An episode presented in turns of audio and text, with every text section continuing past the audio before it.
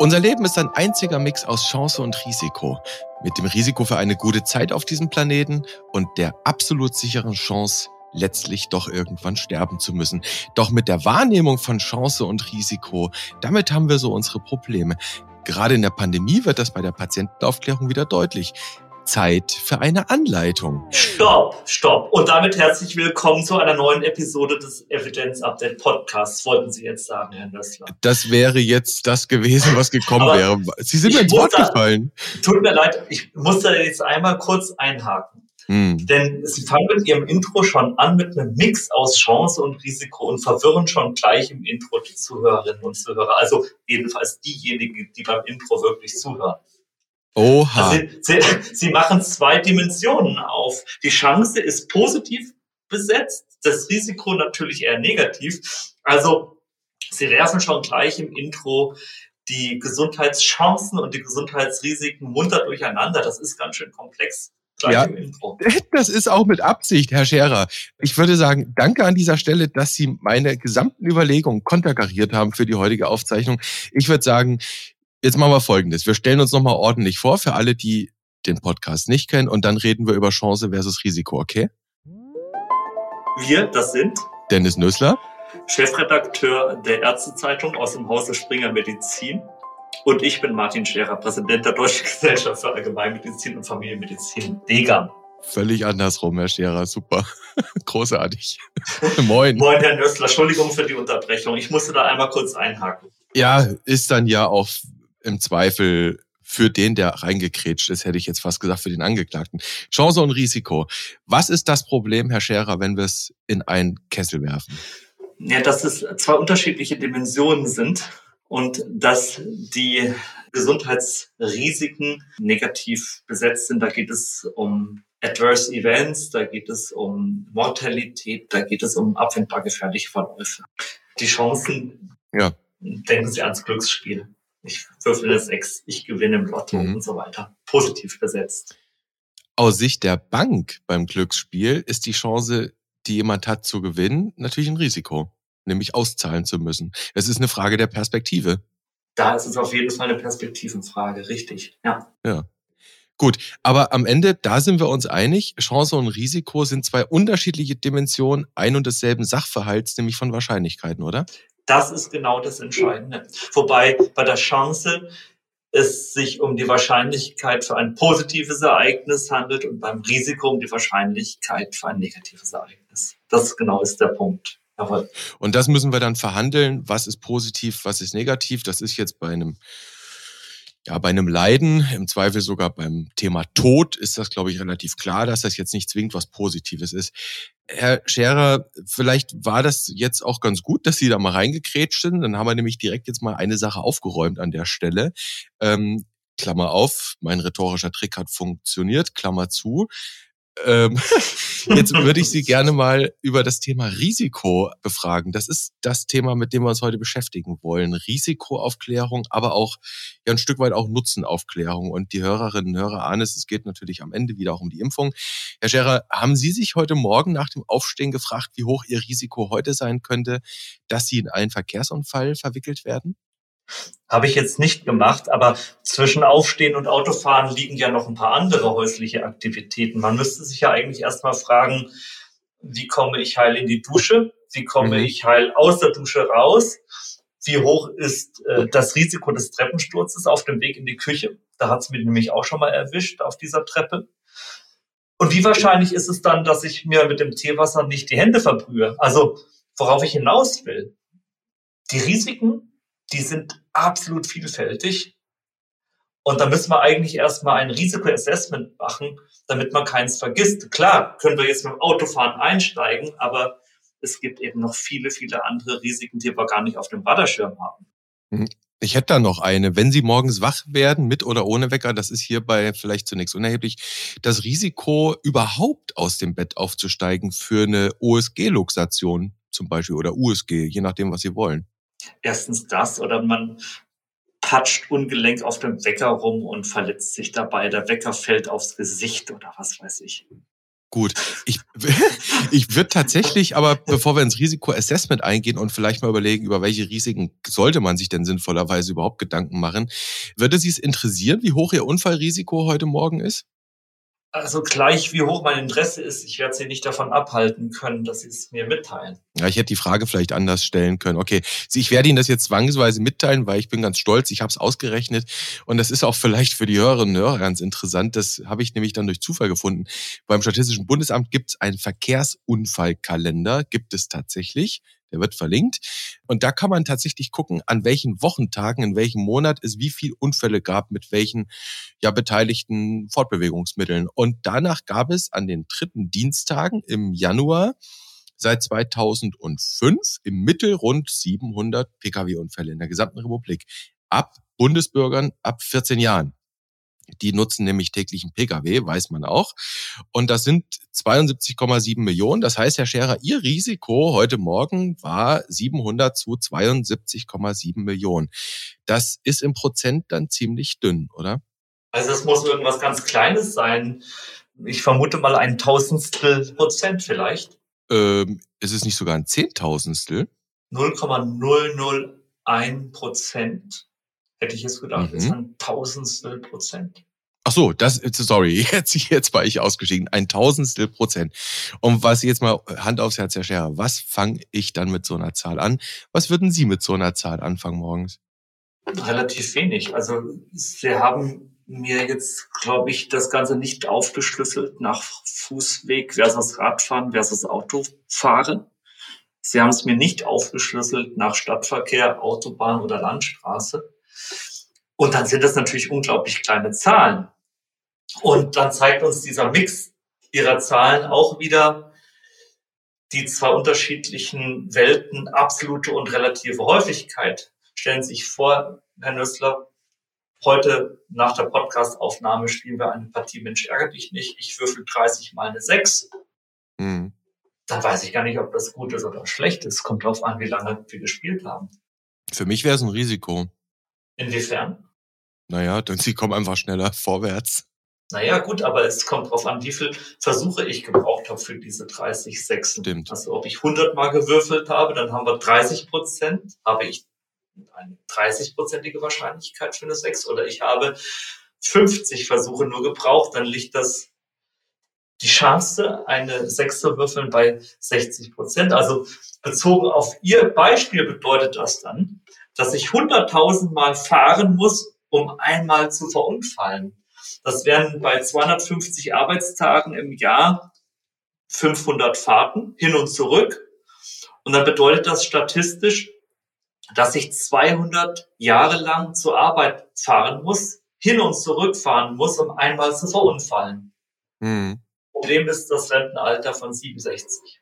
Das heißt, das wird sich nie ausgehen. Ja. Wobei man natürlich, Herr Scherer, noch der Exaktheit dazu sagen muss, Sie müssten 100.000 Mal fahren, heißt ja nicht, dass es Sie dann in der hunderttausendsten Fahrt erwischt, sondern es hätte Sie an der hunderttausendsten Fahrt erwischen können. Es kann Sie auch, das ist dann die Frage der Wahrscheinlichkeit, schon bei der ersten Fahrt erwischen. Ganz genau, so wie ich auch beim ersten Versuch eine 6 würfeln kann. Klar. Richtig.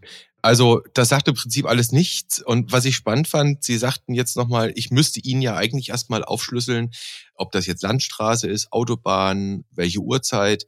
Da sind wir wieder beim Thema Vortestwahrscheinlichkeit, ne? Ja. Hm.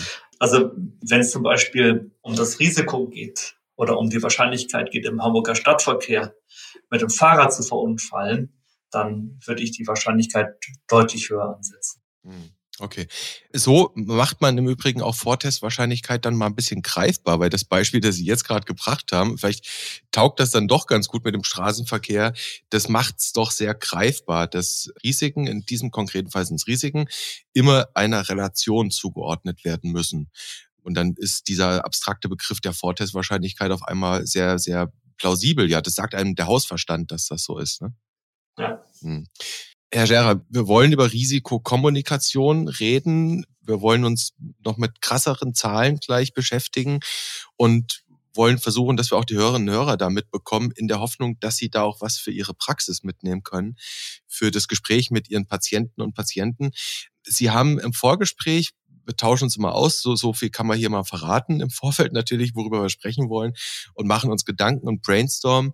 Da haben Sie eine Frage formuliert, die ich eigentlich ganz lustig kann ich nicht sagen, nein, die ich hochgradig interessant fand, nämlich wie viel Gewissheit brauche ich als Mensch, um glücklich durch mein Leben zu kommen? Haben Sie auf diese Frage auch eine Antwort? Naja, wer kann die Frage nach dem Glück schon gut beantworten? Da haben sich schon ganz andere dran versucht. Aber vielleicht kennen Sie die Langzeitstudie aus Harvard. Die haben, glaube ich, 700 Menschen mehr als 75 Jahre lang beobachtet, jedenfalls so lange, wie man sie beobachten konnte. Jedenfalls eine extrem langlaufende Studie. Und ja, dabei handelt es sich dann wirklich um eine der umfassendsten Studien, die je zum Thema Erwachsenwerden und Erwachsensein durchgeführt wurde. Das waren Menschen, die zum Eintritt in der Studie 16 Jahre alt waren. Und da wurden so drei Kernelemente des Glücklichseins gefunden. Erstens enge Beziehungen, die glücklich machen. Zweitens, dass die Qualität und nicht die Quantität von Beziehungen entscheidend ist. Und drittens, dass eine stabile Ehe glücklich und gesund macht. Also wenn man jetzt diese Studie als Maßstab nimmt, dann geht es also eher um die Gewissheit, dass Beziehungen zu den mir nahestehenden Menschen stabil sind. So kann man es zusammenfassen, so würde das wahrscheinlich auch jeder unterschreiben, aber das ist ein bisschen weit weg von unserem Thema. Unser Thema wäre ja dann, dass wir auch Menschen beobachten, denen es überhaupt nichts ausmacht, in vielen Lebensbereichen Ungewissheiten zu tolerieren oder mit Ungewissheiten umzugehen. So viele Menschen spielen Lotto, immer noch. Gewinnchance 1 zu 140 Millionen, jeden Samstag. Mhm. Das macht den Menschen gar mhm. nichts aus, die Ungewissheit, ob es mich vielleicht in diesem Leben mal beim Lottospielen trifft oder nicht. Aber spielt man nicht sogar Lotto wegen der Ungewissheit? In der Hoffnung, dass man die Ungewissheit vielleicht dann doch irgendwie brechen kann? Durch einen Zufall? Ja, das ist die Frage, was da die Motivation ist. Die Wahrscheinlichkeit, die ist ja so verschwindend gering, dass es für mich, wenn man es statistisch angeht, schon fast eine Gewissheit wäre, beim Lotto nicht zu gewinnen. Mhm. Jedenfalls nicht sechs richtige plus Superzahl. Das wären dann diese 1 zu 140 Millionen. Das ist ja eine unvorstellbar kleine Wahrscheinlichkeit eigentlich. Hm. Dann sind wir wieder beim Renteneintrittsalter. So oft kann man gar nicht Lotto spielen, ne? bis man dann so. wirklich mal dran wäre. Ja. Hm. Jetzt haben wir mit diesem Thema Gewissheiten, wenn man es, also vielleicht ein interessanter Vergleich mit Lotto, dass wir uns tatsächlich da auf Ungewissheiten einlassen. Aber jetzt wissen wir ja eben gerade auch in der Medizin, dass sich ganze Industriezweige mit dem Herstellen von vermeintlichen Gewissheiten beschäftigen. Der Klassiker sind Horoskope in der Tageszeitung oder in irgendwelchen ominösen Fernsehprogrammen, Wahrsager, Telefonhotlines und dann in der Medizin halt der Klassiker diese Selbsttests, die man bestellen kann, in der Apotheke machen kann ob das dann Vitaminspiegel sind, irgendwelche Unverträglichkeiten, die man eventuell hat, bis hin mittlerweile ja zur Genom-Vollsequenzierung, die man um 1000 Dollar kaufen kann, wo einem dann anhand genetischer Prädiktoren irgendwelche Erkrankungswahrscheinlichkeiten vorgerechnet werden. Was glauben Sie, woher kommt unsere Leidenschaft als Menschen, dass wir versuchen wollen, das alles in Gewissheiten zu pressen, bis auf Lotto vielleicht? Da könnte man fast mal bei Wikipedia nachschlagen. Da gibt es den Barnum-Effekt. Den gibt es natürlich nicht nur bei Wiki, sondern den gibt es auch in der psychologischen Literatur. Der Barnum-Effekt ist eben ein Begriff aus der Psychologie und bezeichnet die Neigung von Menschen, ganz unspezifische, allgemeingültige Aussagen über die eigene Person so zu interpretieren, dass sie als wahr oder als zutreffend empfunden werden. Mhm. Es gibt auch den sogenannten Fora-Effekt. Forer hat mal eine Studie gemacht, wo er mit Studierenden verschiedene Testungen gemacht hat und dann die Tests überhaupt nicht ausgewertet hat, sondern sämtlichen Teilnehmern irgendein angebliches Ergebnis des Tests mitgeteilt hat. Und das war so formuliert, dass das recht universell, zutreffend, generisch war. Und ja, das wurde dann durchgehend als richtig oder zutreffend bewertet. Horoskope. Horoskope funktionieren so, ganz genau. Oder Wahrsager-Hotlines oder wie auch immer. Also dieser Konvergenzdrang und die Neigung, ja, vage Formulierungen als wahr und richtig zu klassifizieren und sich damit vielleicht eine gewisse Sicherheit zu verschaffen oder einen beruhigenden Effekt. Beruhigender Effekt. Wenn ich wissen kann, was ist, dann ja, bin ich halt nicht unwissend und gehe mit einer vermeintlichen Klarheit durchs Leben. Jetzt haben wir. Wobei man dann wieder die Brücke zum, zur Medizin mal schlagen muss, damit wir uns nicht zu, zu sehr in der Alltagsphilosophie äh, verlieren, Herr Nössler. Also in der Medizin muss man. können dann auch gerne mal so einen Alltagsphilosophie-Podcast machen, aber es soll ja hier auch so ein bisschen um Medizin gehen. Und da muss man sagen, und das werden wahrscheinlich viele klinische Kolleginnen und Kollegen so bestätigen können. Es gibt unterschiedliche Typen von Patientinnen und Patienten. Die einen wollen alles haarklein wissen, die anderen eher nicht. Und das ist dann die einerseits alltägliche, aber dann andererseits auch wieder die kommunikative ärztliche Kunst, das genau herauszufinden. Wen habe ich da jetzt vor mir sitzen? Ist das jetzt einer von denen, die es genau wissen wollen? Oder hm. einer von denen, die gerne im Ungefähren bleiben möchten. Hm. Was sind Sie für ein Typ? Lieber ein bisschen mehr Labor oder lieber nur das Nötige? Ich muss Ihnen ganz ehrlich sagen, dass ich noch nie in einer medizinischen Situation war, wo es bei mir um die Wurst ging. Hm. deshalb kann ich das überhaupt nicht antizipieren. Spontan würde ich sagen, ich hätte gerne eine sehr genaue, konkrete, exakte Aufklärung. Mhm kein Larifari, mhm. nichts drumherum. Aber Kurz und schmerzlos, beziehungsweise, ja, also so genau wie möglich. Mhm.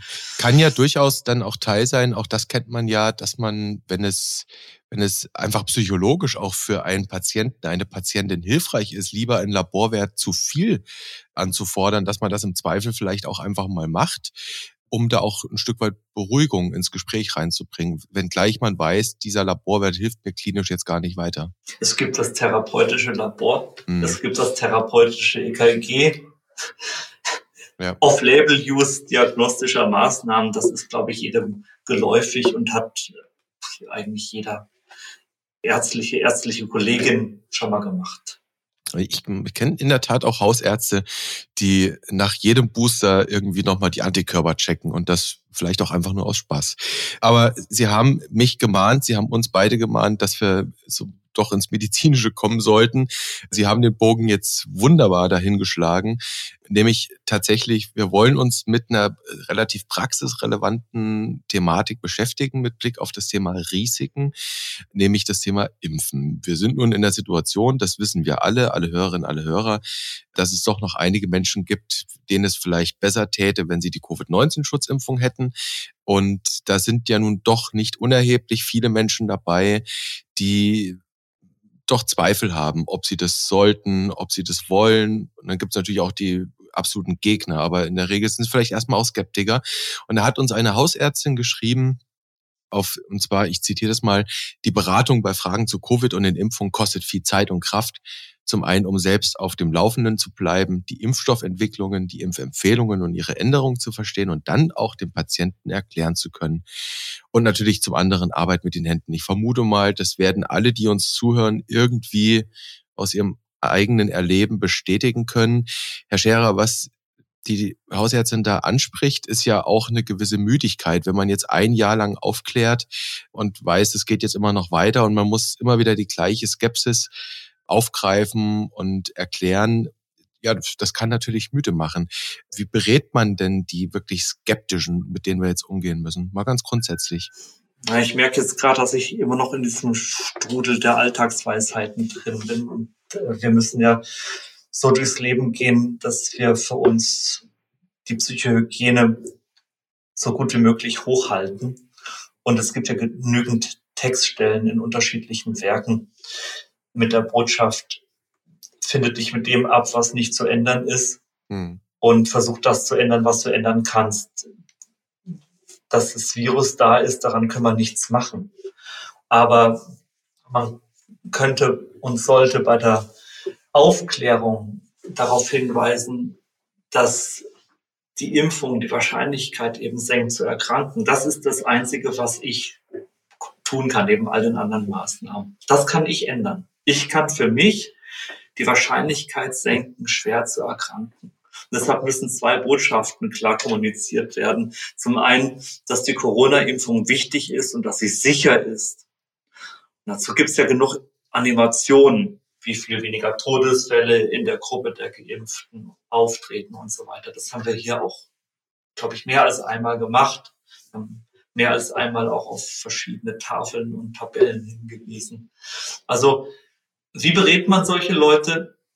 Das ist die Chance, für mich persönlich die Wahrscheinlichkeit zu senken, schwer zu erkranken. Mhm. Nun gibt's natürlich dann eben dennoch die, die, die wirklich skeptisch, die sagen, ich glaub dir nicht. Ich glaubt ihr nicht, dass das wirklich funktioniert, dass das die Wahrscheinlichkeit senkt? Mein Immunsystem ist besser, die Impfstoffe, das ist, ist doch alles Chemie.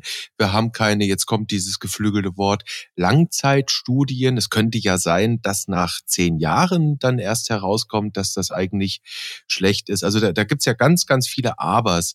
Vielleicht könnte man auch sagen, Whataboutism, so als Methode, ne? immer wieder irgendwas in Frage zu stellen mit was Neuem. Wie kommt man denn da diesem Problem bei? Ich kann mir schon vorstellen, dass man dann irgendwann einfach echt müde ist in der Aufklärung. Ja, das haben wir mehr als einmal gehört. Das ist alles Chemie. Ähm, ich vertraue lieber meinem eigenen Immunsystem. Dann müsste man eigentlich darauf hinweisen, dass niemand unverwundbar ist und dass die Arbeit des Immunsystems kein Kontinuum darstellt. Also das, das allerbeste Immunsystem hat seine Schwächen. Wenn ich einen schlechten Tag habe, das kennen wir schon aus viralen Infekten vor Corona. Übermüdet bin, Stress habe und andere ja, Verletzlichkeiten aufweise, dann kann ich noch so ein gutes Immunsystem haben, dann kommt eben eine Infektion manchmal etwas leichter durch. Also mein Immunsystem funktioniert nicht jeden Tag gleich gut. Punkt eins. Zum Stichwort alles Chemie da muss man sagen, das Immunsystem ist ein Paradebeispiel für ein lernendes System. Es gibt die spezifische und die unspezifische Immunabwehr, die unspezifische fürs Grobe, sage ich mal, Schleimhautbarriere und so mhm. weiter. Und die spezifische Immunsystem wird durch die Impfung trainiert. Das sage ich den Patientinnen und Patienten, dass die Impfung im Grunde genommen eine natürliche Therapie ist, weil sie das Immunsystem zum Lernen zwingt und die spezifische Immunabwehr fit macht und dass es das gibt, das spezifische und das unspezifische Immunsystem. Das ist Natur, das ist Evolution. Das hat mit Chemie nicht viel zu tun. Mhm. Überzeugt dennoch den einen oder anderen nicht. Aber Sie haben mich danach gefragt. Ja, und so hat jeder, glaube ich, so hat jeder, glaube ich, sein Narrativ, mit dem man durchkommt oder nicht durchkommt. Aber klar, es gibt diese Kasuistiken und es ist ja auch gut, wenn wir hier die eine oder andere mal besprechen können. Hm. Vielleicht dürfen wir an der Stelle noch verraten, die Hausärztin, die uns das geschrieben hatte, so ihr Alltagsempfinden mal in so ein paar Zeilen zusammengefasst hat, schrieb dann an einer Stelle noch, ihr Rezept auch für sich selbst ist einfach immer wieder aufklären. Den, den Leuten ne, auch ihren Raum geben und sagen, wenn du das nicht willst, dann ist das deine Entscheidung. Und sie schrieb dann wirklich ganz deutlich, sie, sie nutzt dann jeden neuen Patientenkontakt mit der Person, um es immer wieder anzubieten, aber eben nicht zu insistieren. Das hat sie so geschrieben. Das ist ja auch ein Weg. Und so funktioniert jede Art von Lebensstiländerung. So funktionieren Beratungen zur Bewegung, zur Bewegungstherapie, so funktionieren diätetische Beratungen, so funktionieren Beratungen zum Rauchstopp oder zur Nikotinentwöhnung, dass man die Menschen über einen längeren Zeitraum begleitet, dass man geduldig ist und immer wieder bereit ist, auf die einzelnen Bedenken einzugehen. Mhm. Das funktioniert hier genauso. Würde ich Ihnen und der Kollegin völlig recht geben. Mhm. Okay. Jetzt gibt es tatsächlich so eine, ja, Kasuistik sagten Sie gerade, gibt es eine Frage, die ich ganz plastisch fand, die hat ein Hausarzt im allgemeinmedizinischen Listserver gestellt. Den kennen die hausärztlichen Hörerinnen und Hörer sicherlich. Und der hatte wohl jemanden zur Boosterimpfung bei sich oder einfach zur Covid-Impfung. Und der fragte den dann ganz direkt nach, Herr Doktor, wie hoch ist denn nun statistisch gesehen aktuell mein Risiko, an der Impfung zu versterben? Es ist noch eine sehr sachlich formulierte Frage. Wahrscheinlich hat ihn das auch einfach nur interessiert. Und der wusste da in dem Moment keinen Rat. Herr Scherer, was antwortet man auf so eine Frage? Ich würde ihm wahrscheinlich die Telefonnummer von Dennis Nössler geben, oh mit dem Hinweis, Herr Nössler rechnet Ihnen das jetzt bestimmt vor. Ich glaube, man kann da auch mit Vergleichen arbeiten. Wer kann schon dann in dem Moment das genau vorrechnen? Hm. Da muss vielleicht auch gar nicht sein. Aber man kann mit Vergleichen arbeiten. Und wenn wir mal mit unserem Einstiegsszenario von heute anfangen, dann könnte man diesem Patienten sagen, Ihr Risiko an einer Impfung zu versterben, ist deutlich geringer, als wenn ich 200 Jahre lang mit dem Auto zur Arbeit hin und zurück fahre. Oh. Das, so macht das, so kriegt man vielleicht ein Gefühl dafür. Mhm. Das zu greifen, was eigentlich nicht greifbar ist. Mhm. Weil das einfach unglaublich kleine Zahlen sind, verschwindend kleine Wahrscheinlichkeiten. Das werden wir jetzt gleich nochmal machen. Und zwar haben wir uns gesagt, Herr Scherer, diese eine konkrete Frage wollen wir mal heute versuchen, konkret zu beantworten. Im Rahmen dessen, was möglich ist, was die Datenlage hergibt. Ähm, und dann kann man diese 700 Unfälle am Tag irgendwie nochmal in Verhältnis setzen, die Zahl der Verkehrstoten ins Verhältnis setzen. Das machen wir gleich mal. Aber Herr Scherer, jetzt wieder die Frage an Sie. Was glauben Sie, wie hoch ist Ihr persönliches Risiko, nach einer Covid-Impfung zu versterben? bevor wir in die Details einsteigen? Ja, sicher um ein Vielfaches kleiner als bei jedem anderen Alltagsrisiko. Okay, gut. Ich mache mal was anderes. Ich weiß nicht, ob der Vergleich legitim ist. Ich will jetzt ja Ihr Alter hier nicht verraten, das ist in Ihrer Hoheit, aber zumindest nach Ihrer Altersgruppe kann ich Ihnen ein Sterberisiko nennen, und zwar anhand der Sterbetafel von, vom Statistischen Bundesamt. Und in ihrer Altersgruppe ist das Sterberisiko bei 2,4 zu 1000 Personen. Also 0,24 Prozent innerhalb eines Jahres. Und das ist wurscht, ob sie vorher eine Impfung bekommen haben oder nicht. Schlicht, weil eben so viele Menschen jeden Tag sterben. Das sind 950.000 Pi mal Daumen ähm, im Jahr. Kann man mit so einem Vergleich die Menschen abholen? Oder man macht ihnen gerade Angst damit. Mhm. Also es scheint ja in meiner Altersgruppe deutlich gefährlicher zu sein, als ich dachte. Sie dachten, es sei geringer? Ja, hätte ich jetzt gedacht. 2,4 zu 1000 binnen eines Jahres bei jemandem, der sich noch fühlt wie Truno Hoppenstedt. Also hätte ich jetzt nicht gedacht. Das wird natürlich noch krasser, ne? Also ab 95 ist es dann bei 360 zu 1000. Das ist normal. Aber dann wird es auch schon wieder plausibel, oder? Mhm. mhm. Ja, dann gucken wir doch tatsächlich mal so, so wirklich in die Zahlen, die wir eigentlich kennen, mit, mit Blick auf die Covid-19-Schutzimpfung. Und dann gibt es, das wissen wahrscheinlich die Hörerinnen und Hörer gibt es vom Paul-Ehrlich-Institut, das für die SERA zuständig ist, für die Impfstoffe, gibt es eben regelmäßige Sicherheitsberichte, speziell zu den Covid-Vakzinen. Und da werden die Meldungen, die Zahlen zusammengetragen. Und da taucht jetzt vielleicht, Herr Scherer, müssten wir das erst mal kurz ein bisschen erklären. Da taucht dann an einer Stelle der Begriff SMR auf. Das ist das standardisierte Mortalitätsrisiko. Vielleicht, damit wir wirklich alle abgeholt haben, können Sie das noch mal ganz kurz erklären, was es ist? Das liefert einen Zahlenwert, SMR, standardisiertes Mortalitätsrisiko, der entweder über eins ist oder unter eins. Solange unter eins ist, dann handelt es sich um eine Protektion oder einen protektiven Effekt. Wenn der Wert über eins geht, dann macht die Impfung, es geht ja jetzt hier um die Impfung, eine Exzessmortalität. Und das Ganze kriegt man aus einer Observed versus Expected Analyse. Das ist der Vergleich der erwarteten Inzidenz einer Erkrankung in der Zielpopulation und der gemeldeten Frequenz in einem bestimmten Zeitfenster. Man macht also Vergleiche. Mhm. Okay, observed versus expected. Also im Prinzip bleiben wir nochmal bei dem Risiko zu sterben. Wenn ich jetzt sage, Menschen in einer Altersgruppe X bis Y, da sterben so und so viele Menschen per annum im Jahr, dann gibt es halt dieses Risiko 2,4 zu 1000 beispielsweise in dieser Eingruppe von Ihnen, die nicht näher benannt werden darf an dieser Stelle. Und dann kann man gucken, nämlich observed, ist es drunter oder drüber. So stelle ich mir das vor. Ganz genau. Mhm, okay. Jetzt in diesem Sicherheitsbericht gibt es eine Wahnsinnstabelle, Herr Scherer. Wir haben uns vorgenommen, dass wir diese Tabelle versuchen, in hörbaren, in, in Klang zu transformieren, wo es um das Risiko für letale Ereignisse geht. Wollen wir es mal versuchen? Was kann man da sehen? Sie ist nicht ganz leicht, diese Tabelle, oder? Also ich bin jetzt fast geneigt zu sagen, was es in den Spalten gibt und was es in den Zeilen gibt. Also es gibt ähm, vier unterschiedliche Impfstoffe, Comirnaty, Spikevax, Vaxzevria und Covid-19-Vakzin von Janssen.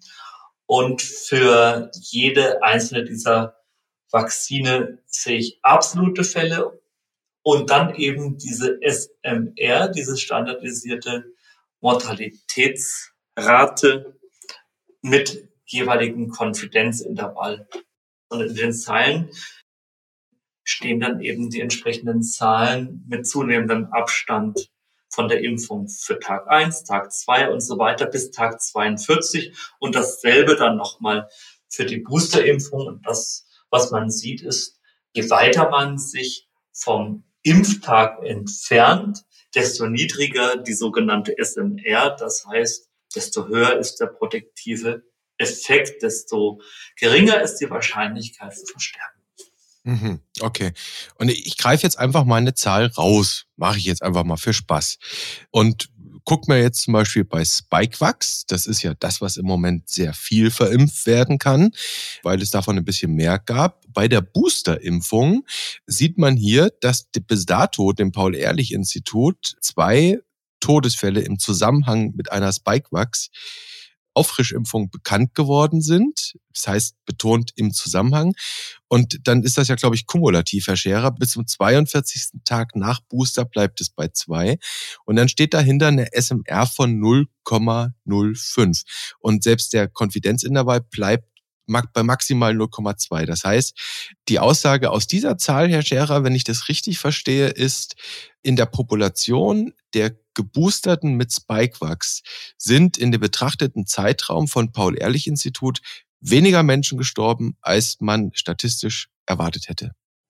Wenn Sie auf die absoluten Zahlen gehen. Mhm. Wenn Sie sich dann aber bei Tag 1 die SMR anschauen und dann sehen 2,28, mhm. das heißt eine Exzessmortalität mhm. bei zwei Todesfällen nach Boosterimpfung, und dann dieses gigantische Konfidenzintervall, das 0, von 0,28 bis 8,22 reicht. Das heißt, vom hochprotektiven Bereich in den Bereich der hohen Exzessmortalität, dann sieht man einfach, wenn man mit so geringen, mit so kleinen Zahlen zu tun hat, dann ist es unmöglich, verwertbare, allgemeingültige Aussagen zu machen. Mhm. Also das heißt, das Konfidenzintervall, das so krass um die Eins herumstreut, diese Zahl ist einfach nicht aussagekräftig.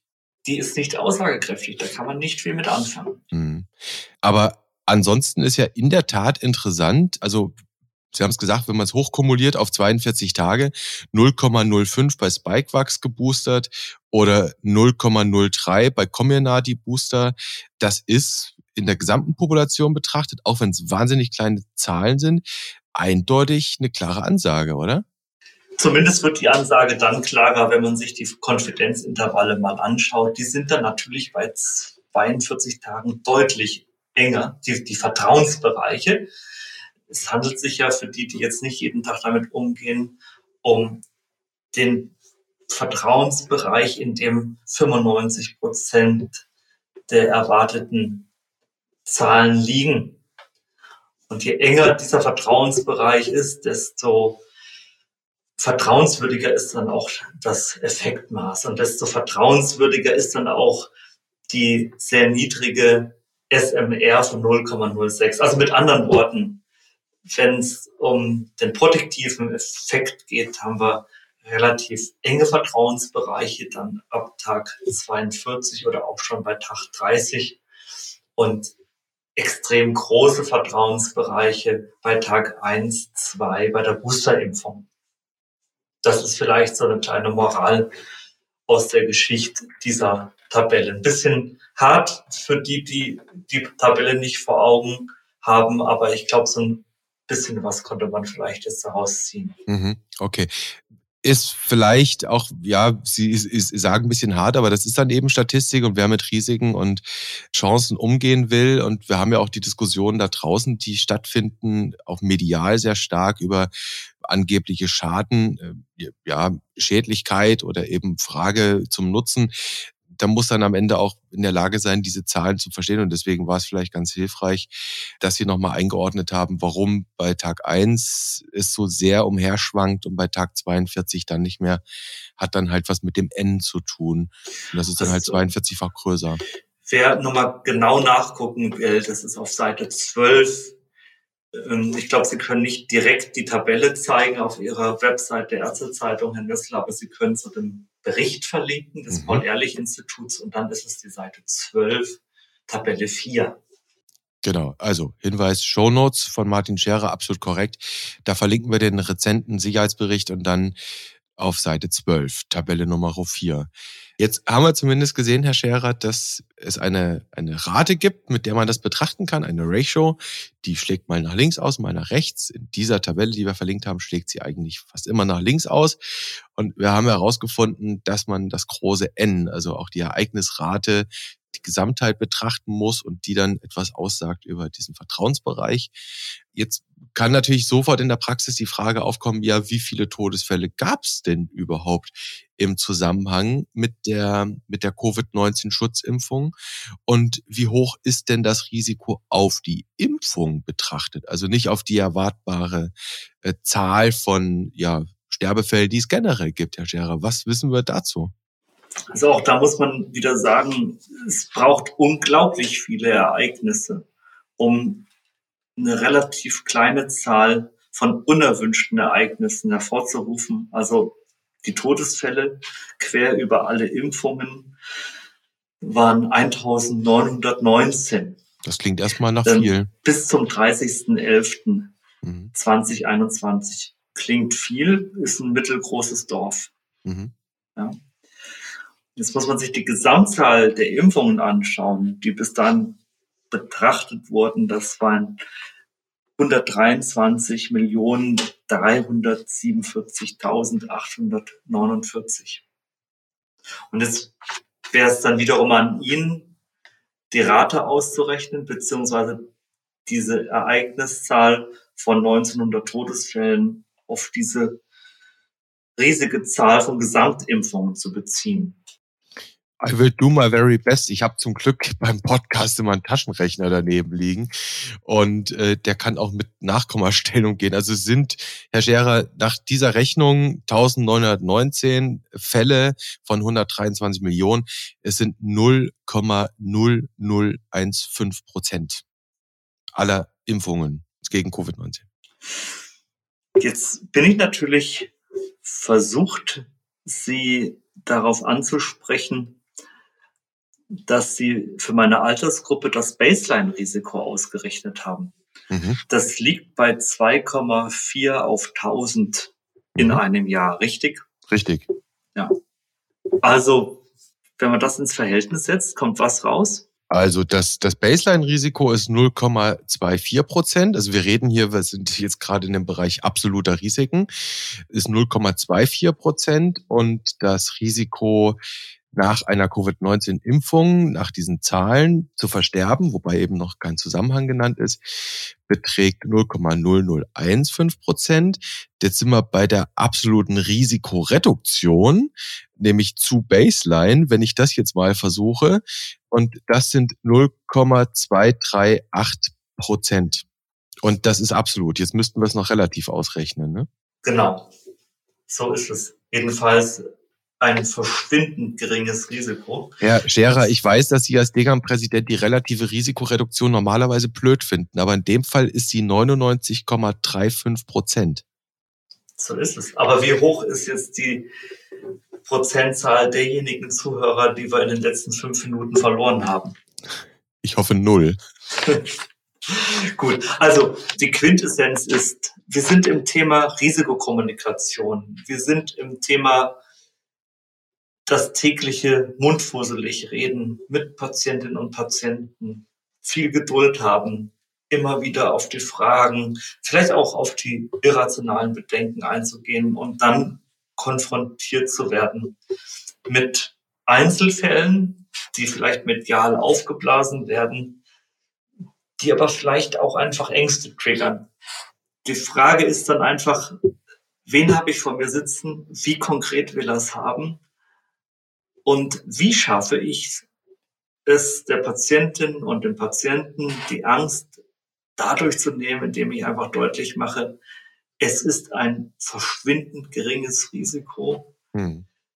dass ich mir durch eine Impfung Schaden zufüge, ein Vielfaches geringer als das, was mir sonst im Alltag so an Risiken begegnet. Und äh, eigentlich müsste man das, dafür ist ein Podcast, Herr Scherer, jetzt nicht das geeignete Format, aber eigentlich könnte man so mit Icon Arrays arbeiten, oder? Ja, das, das wäre ein Weg. Also die Smiley-Tafeln, Ariba, BZGA, Stiftung Gesundheitswissen. Also es gibt viele solcher Tafeln. Wir haben von Seiten der Degam auch mal eine rausgegeben auf Impuls des Niedersächsischen Hausärzteverbands mit Astra-Starten oder Warten. Da haben wir auch mal so ein paar bildhafte Sachen gegenübergestellt. Alltagsrisiken versus Impfrisiken versus Covid-bezogenen Risiken in unterschiedlichen Altersgruppen. Wir können uns hier sehr in diesen Zahlenspielen ergehen. Entscheidend ist, wie viel Zahlen verträgt der einzelne Patient wie möchte es Herr Oberstudienrat und Frau Oberstudienrätin erklärt bekommen? Wie möchte es Otto Normalverbraucherin erklärt bekommen? Aber das ist das, was die tägliche Arbeit ist, wo, glaube ich, die allermeisten Kolleginnen und Kollegen sehr gute Narrative haben und sehr gute Erklärmodelle. Das Entscheidende ist, glaube ich, dass man dann auch eine gewisse Frustrationstoleranz hat und ja, damit leben können muss, dass man jetzt nicht aus jeder Konsultation mit einem guten Gefühl rausgehen kann und sagen kann, ja, Moment, also das war jetzt eine helle Lampe, die da aufgeleuchtet ist. Es ist dann wirklich die stetige Begleitung, die Folgekonsultation, so wie Sie es anfangs auch angesprochen haben und so wie das auch die eine Kollegin aus dem Listserver gesagt hat. Genau, und das war am Ende auch eben ihr Tipp, dass sie sagte, einfach mit Beharrlichkeit und Ruhe da dran gehen. Ganz genau. Das heißt, wir nehmen mit, Herr Scherer, Risikoaufklärung, Risikokommunikation. Das ist eine nicht ganz unkomplexe Sache. Damit werden wir wahrscheinlich nur die Hörerinnen und Hörer in dem bestätigen, was sie eh wissen. Und ganz sicher aber muss man das individuell machen. Was man aber ganz sicher noch mitnehmen kann, nämlich vielleicht eine Zahl, die durchaus hilfreich sein kann, dass das Risiko an der Impfung zu sterben aus den Daten, die wir eben besprochen haben, verschwindend gering ist. Das kann man sicherlich mitnehmen. Und vielleicht kann man ja noch ein paar andere Sachen aus dem Podcast mitnehmen, dass wir in der Pandemie sehr mit der Lupe auf bestimmte Risiken geschaut haben, auf mhm. andere Risiken wiederum nicht geschaut haben. Sie haben mich am Anfang gefragt, wie hoch mein Risiko ist, im Straßenverkehr zu verunfallen. Ich habe Ihnen entgegengehalten, fangen Sie doch mal an bei den Alltagsrisiken. Also damit geht es ja schon los, dass man überhaupt erstmal sich klar macht, auf welche Risiken schaue ich überhaupt.